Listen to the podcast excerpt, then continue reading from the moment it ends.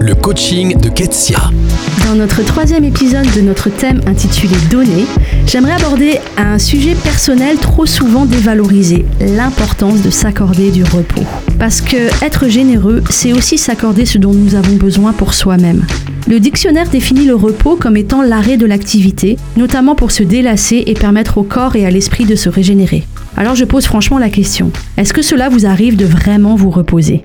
Vous êtes-vous des fois surpris à dire j'ai dormi 8 heures cette nuit mais je ne me sens pas reposé Ou à l'inverse, garder mes 5 neveux et nièces, ça m'a vraiment reposé. Ces exemples soulignent deux aspects importants du repos. Premièrement, le repos est dépendant de la qualité du sommeil. Et deuxièmement, le repos, c'est aussi un état d'esprit accompagné d'activité. Alors commençons par parler du sommeil. Et j'aimerais vous poser quelques questions. Votre environnement de sommeil est-il calme et sombre, à la bonne température? Avez-vous une alimentation qui favorise un bon sommeil, c'est-à-dire pas trop grasse ou sucrée et sans excitant le soir? Faites-vous une activité physique qui permet d'éliminer le stress? Avez-vous un rituel qui permette l'endormissement, notamment en éteignant les écrans une heure avant le sommeil? La liste pourrait être très longue et je vous invite à la considérer avant éventuellement de finir chez un spécialiste du sommeil pour ceux qui ont les plus grandes difficultés. Mais ce n'est pas tout, parce que le repos est aussi quelque chose de personnel qui demande de se connaître et d'être intentionnel. Et là j'ai deux questions pour vous.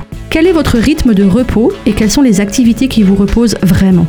On le sait, le repos, ce n'est pas que la nuit. La sieste ou un temps de rêverie dans la journée pour s'évader sont essentiels pour certains. Et puis, il y a le repos hebdomadaire avec idéalement deux jours pleins sans travail, plus des temps de vacances, de voyage, d'escapades plus longues. Mais cela n'a pas vraiment d'intérêt si vous ne savez pas quelles sont les activités ou absences d'activités qui vous permettent de mettre votre cerveau sur pause, de détendre votre corps de son stress et de remplir votre réservoir émotionnel.